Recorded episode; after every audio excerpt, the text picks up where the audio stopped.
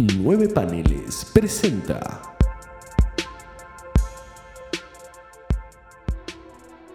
They were the world's strangest and perhaps greatest heroes.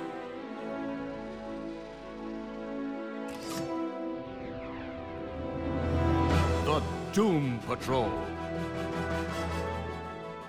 Bienvenidos al tercer episodio de Hermandad Condenada, el podcast de nueve paneles dedicado a la Doom Patrol. Seguimos haciendo recaps de cada episodio de la serie de televisión de streaming que vemos por DC Universe. Mi nombre es Gonzalo Ruiz, soy el host de este podcast y hoy, obviamente, recap del tercer capítulo llamado Puppet Patrol. Antes de empezar, un agradecimiento a todos los comentarios que recibimos, sea por mensaje privado, en persona, por redes sociales, de, esta, de este podcast, de estos recaps. Eh, me gustaría, lo que estuve viendo en mayoría es que hay como un consenso general. Si alguno tiene alguna disidencia, me gustaría mucho escucharla ya que enriquecería el diálogo. Aunque igual está bien que estemos todos de acuerdo. Pero bueno, para hacer más largo esto y disfrutar, ¿no? También un feedback entre escucha y podcaster, estaría bueno poder lograrlo.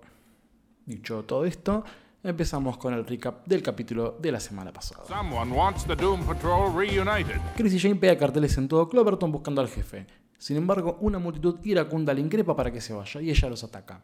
En la Doom Manor, Cyborg revive el accidente que tuvo, aquel donde quedó mutilado y murió su madre. Mientras sigue buscando quién es Mr. Nobody, llega al nombre de Eric Morden. Por su lado, Robotman y Elastic Woman están buscando en el laboratorio del jefe más información. Cliff encuentra una carpeta con datos suyos y el número telefónico de su hija. Rita encuentra una foto del burro visto en el capítulo anterior con el rótulo Paraguay. Negative Man se despierta colgado del techo en una habitación mientras tenemos un flashback a 1961. Larry interactúa con su amante John, quien le revela su plan de renunciar a la Fuerza Aérea e irse, pero Larry se niega. Cyborg les revela datos sobre el pasado de Morden y su desaparición en Paraguay y organiza un viaje para ir a buscarlo. Sin embargo, su padre Silas Stone le niega el uso del jet privado y los recursos de Star para alquilar un avión. Terminan yendo a Paraguay en micro. Vemos una secuencia donde cada uno de los miembros de la Doom Patrol maneja en situaciones hilarantes y llegamos a Larry, que durante su trayecto trata de comunicarse con la fuerza negativa quien abandona el cuerpo y ataca el colectivo, dejándolos sin transporte varado en medio de la ruta, terminando la noche en un motel. En el motel seguimos con el flashback de Larry, donde esta vez interactúa con su esposa, quien lo increpa por su aparente homosexualidad oculta. Al día siguiente en el motel, mientras Cliff no se anima a llamar a su hija, Rita se encierra en el baño mientras trata de controlar a su pierna que está derretida. Ella, al decir que probablemente no sea importante para la misión, hace que Robotman y Negative Man tomen la iniciativa para salir, con lo cual hace la entrada a la personalidad de Crazy Jane Fleet, un teletransportador que lleva al trío a Paraguay, dejando a Cyborg y Rita solos en el motel.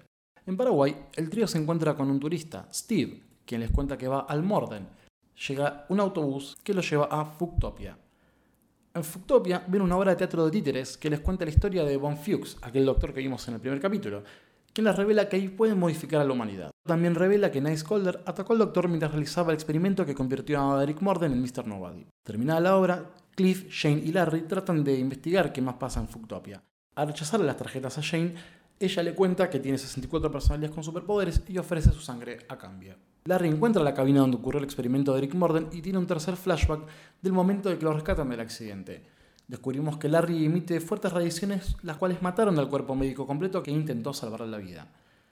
Mientras está encerrado, su esposa lo va a visitar para decirle que lo abandona. Jane conoce a Von Fuchs, quien sigue vivo conectado a una caja y un pulmón artificial. Von Fuchs trata de saber más sobre las habilidades de Crazy Jane y le ofrece extraer las otras personalidades y poderes dejando la personalidad primaria. Larry ingresa a la cabina de Morden y la activa. Tiene una alucinación donde se le desprenden los vendajes y lo revelan sin quemaduras. Se le desprende la fuerza negativa y él piensa que está libre. Sin embargo, la fuerza negativa solamente lo molesta y provoca. Robotman se queda hablando con una de las recepcionistas de Fuctopia, quien, hipnotizada, se va dejándolo solo para investigar. Se topa en una mazmorra con varias personas y empieza una pelea bastante sangrienta. Crazy Jane, que también tiene una pelea, termina asesinando a Von Fuchs. Sin embargo, al terminar la masacre, Robotman se siente aterrado de lo que ocurrió. Negative Man sigue alucinando dentro de la cabina donde ve a su amante, hasta que Robotman lo saca. Larry se retira frustrado. Crazy Jane, con la personalidad de Sam Daddy, destruye la cabina y el laboratorio. Finalmente, Cyborg y Rita llegan a Paraguay. Volviendo en el jet, Larry tiene su último flashback, donde vemos cómo la fuerza negativa se empieza a manifestar en su cuerpo quemado. John lo va a visitar al hospital, donde le dice que finalmente se queda en la Fuerza Aérea, siendo reasignado a otro puesto. Larry, sin embargo, le pide que se vaya. Por su lado, Cliff tira a la basura el papel donde tenía el número de teléfono de contacto de su hija. Sobre el final vemos que Steve, el turista, se retira de la cabina convertido en un monstruo bastante reconocible para aquellos fans de la Doom Patrol de la Silver Age. He calls himself Animal Vegetable Mineral Man. Siento que este capítulo es un equilibrio perfecto entre comedia, rareza y drama. Casi lo consideraría un capítulo definitivo. Y lo que ya me está interesando bastante es que la historia se está convirtiendo 100% original. O sea, no hay demasiada referencia al cómic, salvo al final de quien ya va a estar haciendo referencia. Si bien eh, la historia de Paraguay es algo que ya nombré en el capítulos anteriores sobre el issue número 26 del Doom Patrol de Morrison, eh, lo que se cuenta en el cómic, si lo leyeron, es bastante distinto a lo que vemos acá. O sea, como repito, el personaje de Von Fuchs es completamente original a la serie. El nombre del doctor no es ese y tampoco tiene mucha relevancia, lo cual me hace unas pequeñas sospechas que voy a contar a continuación. La persona que vemos al final es el mítico hombre animal, vegetal y mineral, uno de los villanos clásicos de la Doom Patrol de la Silver Age. Ya voy a hacer más referencia y te daré un link directo. Pero esta cosa de Von Fuchs creando a este personaje, que en el cómic original es una autocreación, me recuerda un poco a lo que pasa con The Brain y Messi Mala. Eh, yo también hubo en referencia a ellos cuando hablamos de la Brotherhood of Evil, que también tiene una referencia muy interesante. De hecho, tiene una referencia directa cuando Cyborg cuenta que la Hermandad del Mal es un supergrupo de villanos de los años 30. referencia a esa época es raro porque la Brotherhood es de los años 60, como la de un patrón original. Pero la cuestión de Von Fuchs creando me, me hace pensar y también el hecho de que sea una, persona que ya en el piloto, en los años 49, sea una persona vieja y en 2019, 2018, 2019 siga viva, me hace. Y algo, y algo que también dice que se considera igual a Crazy Jane, diciendo que si bien ellas son varias personalidades en una persona, es una personalidad en varias personas. Eh, no sé por qué lo asocio de que Von Fuchs puede ser un giro interesante a que se termine convirtiendo en el cerebro. El cerebro no investigamos mucho, hay varias versiones, la mayoría lo, asocian con una persona que, conoció a Nice Calder y que tuvo una pelea cruenta y que por eso terminó siendo un cerebro vivo. Puede ser que Von Fuchs se convierta eventualmente en The Brain. Tal vez veamos una nueva Brotherhood of Evil. Y además también el hecho de que, bueno, Eric Morden sea creación de esta persona.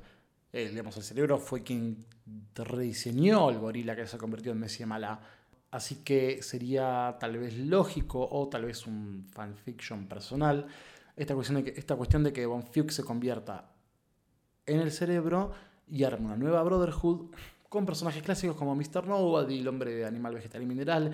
Algo curioso porque, digamos, no es algo que hayan interactuado todos en grupo. son villanos individuales. El hombre animal, vegetal y mineral, Mr. Nobody, de hecho, es su propio líder de la Brotherhood of Data pero bueno, estoy haciendo, estoy haciendo futurología y un poco metiendo mi, corazón de fanático al respecto. Si pasa eso o no, no creo que me desilusione o no creo que me ilusione si, ocurre. Así que solamente quiero, solamente estoy expectante a lo que va a ocurrir a futuro. Volviendo al episodio, no me convence del todo la naturaleza de Cyborg como líder.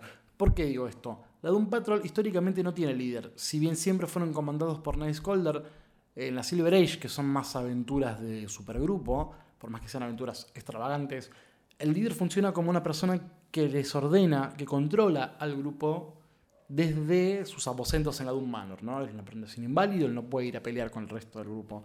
Entonces, en el núcleo original, que son Rita Farr, eh, Cliff Steele y Larry Traynor, entre los tres son un único ente. No hay, no hay alguien que se alce como líder aparte del jefe en la Doom Patrol de Morrison que las aventuras son todavía más extrañas y no hay exactamente una cuestión de un grupo peleando contra un villano. Primero, principal, el líder no tiene mucha injerencia entre lo que ocurre con ellos.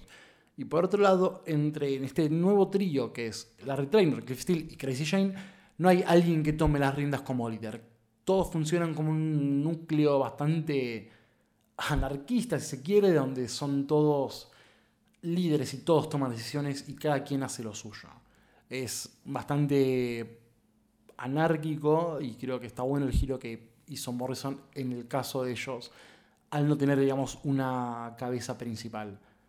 Entonces me choca bastante ver a Cyborg interactuando como un líder. Sin embargo, me gusta mucho cómo está evolucionando el personaje. la relación de él con Sila, su padre, cómo trata de mostrar que es algo más que un vigilante de Detroit.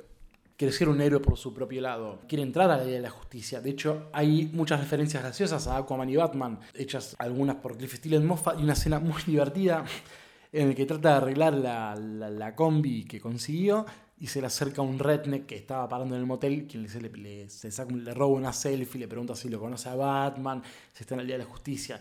Son referencias muy, muy divertidas.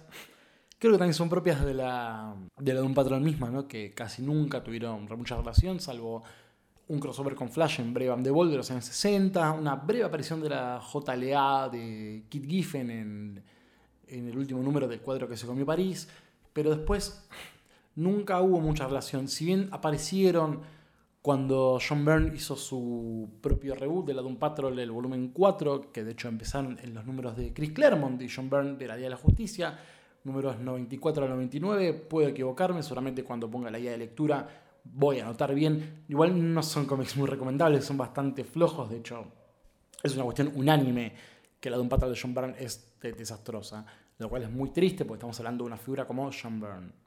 Pero salvo eso y algunos números del, del, del Brian the Bold, comandado primero por eh, Mark Waid y después por eh, Straczynski, la Doom Patrol nunca tuvo muchos crossovers. Eh, si va- vamos, voy a aprovechar este espacio para recomendar esos números. Sobre todo del volumen 3 de Brian the Bold, el número 8, que es un crossover entre Flash y Doom Patrol. Gran team up, que es Mark Waid en guiones y George Pérez en dibujo.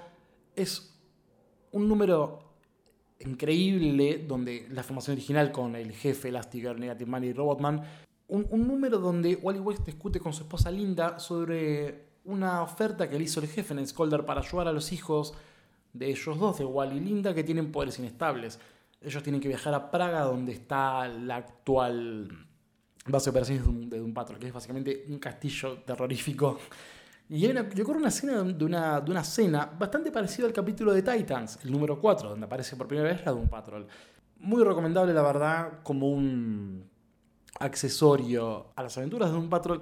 Y aparte por el hecho de ver a la un Patrol interactuando con otros miembros del mundo de DC Comics, algo que no ocurre muy eventualmente. Y de hecho, el Flash de Barry Allen tuvo un crossover con un Patrol en otro número de Brian The Ball del primer volumen. Hay, de, de hecho, hubo una época entre el volumen 2, más bien, digamos, entre las apariciones de los showcase ya nombrados y el número 1 del volumen 2, la Doom Patrol tuvo muchas apariciones como crossovers.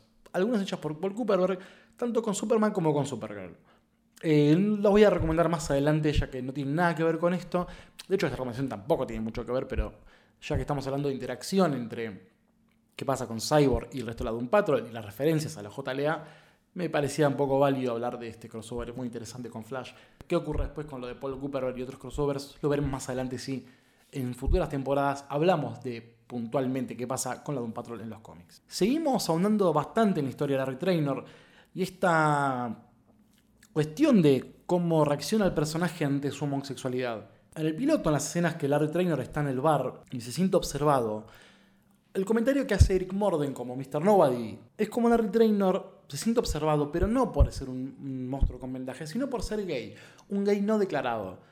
Me gusta mucho cómo se va explayando un poco las cuestiones internas que le ocurren a Larry Trainor, que es un personaje muy complejo. Se revela finalmente que su cuerpo emite radiaciones, algo que ya conté en el episodio anterior, haciendo referencia a un cómic de la Silver Age. Por otro lado, descubrimos en un nombre de una de las nuevas encarnaciones de Crazy Jane, que es Silverton, esta personalidad que tiene el poder de largar palabras plateadas que se convierten en dagas. De hecho, de esa manera asesina a Von Fuchs diciéndole Of Witherspoon, motherfucker.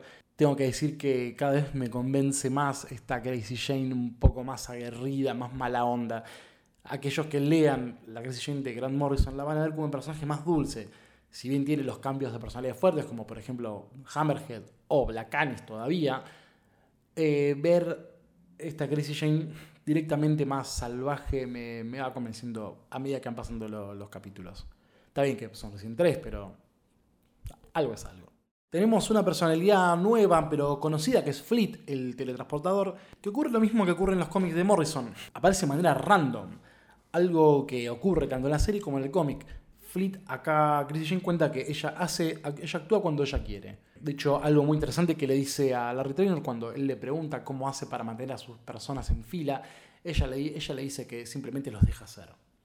Algo parecido ocurre con Fleet y algo que no está muy explícito en los cómics, pero es lo que ocurre con Gracie Jane. Ella, cuando tiene que entrar en acción con cierta personalidad, lo hace, pero sin embargo algunas aparecen porque sí. En este caso, por ejemplo, cuando aparece Sandadi, obviamente es la intención para destruir el laboratorio de Von Fuchs, y es obviamente una elección y no es algo adrede. Y yendo a un link más obvio, por lejos del Bregan de Ball nombrado, es obviamente el número 89 de la Doom Patrol original, que es la primera aparición del hombre animal, vegetal y mineral. Dijimos que el turista se llama Steve. Acá tenemos a Sven Larsen, un ex estudiante sueco de Nice Calder que diseñó un rayo que altera los aminoácidos que pueden generar vida. Accidentalmente, vemos el número 89, cae dentro de un test del rayo y se convierte en una célula gigante. Sin embargo, Niles Calder descubre que él ya había alterado su cuerpo, con la intención de ser un metahumano y vengarse de Niles, a quien acusa de robar sus ideas. Esto es algo muy típico de estas historias clásicas de venganza, sobre todo contra el jefe Calder, y obviamente la destrucción de sus hijos, que son la de un Patrol. Algo que vemos un poco lo que pasa con X-Men y Charles Xavier y su, patrulla X, ¿no? Eh, hablando de paralelismos polémicos y que no vamos a ahondar acá porque no tienen razón de ser. Pero bueno, Arnold Drake polemizó bastante al respecto de lo que él opinó sobre qué pasó con el affair de un Patrol X-Men que salieron el mismo año con una diferencia de meses breve, siento que un Patrol salió primero que X-Men. Arnold Drake siempre acusó a Marvel de robar la idea, aunque previo a morir se puso un poco más laxo al respecto. La verdad, tengo que decir que es un capítulo bastante bueno, un capítulo donde pasaron varias cosas, pero no avanzamos mucho en la trama. No vimos al, jefe Calder, salvo el flashback del recap anterior, que aparece una sola escena, lo mismo en Mr. Nobody. Descubrimos un poco más sobre la esencia de Fuchs y Mr. Nobody, veremos si tiene más injerencia al respecto, pero más allá de eso, no, no hubieron avances demasiado grandes, lo cual está bien, no hay, no hay crimen en eso. El desarrollo lo tenemos a lo largo de la temporada, no está estancado, no, no se mantuvo en un lugar solo, porque de hecho vamos viendo cómo a poco se van uniendo los personajes y quedamos bastante cebados todos, sobre todo los fans de Morrison, cuando vimos el, el teaser, el sneak peek del próximo capítulo, titulado Cult Patrol, referencia a un cómic, a un arco de Morrison que vamos a hablar largo y tendido seguramente en el próximo episodio. Mi nombre es Gonzalo Ruiz, he sido su host durante este breve podcast, cada vez son más cortos, pero bueno, eh, tampoco hay mucho más para contarles y siempre repito, me interesan sus opiniones que me las pueden dar en Facebook como facebook.com barra 9 paneles, en Twitter con el hashtag 9 paneles y el hashtag hermandad condenada, el Instagram que es 9.paneles, mi Twitter personal es arroba gonmruiz, ahí espero todos sus comentarios, sus opiniones, espero que sean positivas, si son negativas quiero saber por qué y estaría bueno generar una discusión y, por qué no, una breve sección de discusión dentro de este podcast, ¿no? Digamos, si tiene alguna consulta, alguna duda, la pregunta y será, será respondida acá dentro de exactamente una semana cuando volvamos con Cal Patrol. There is no more Doom Patrol, Brain.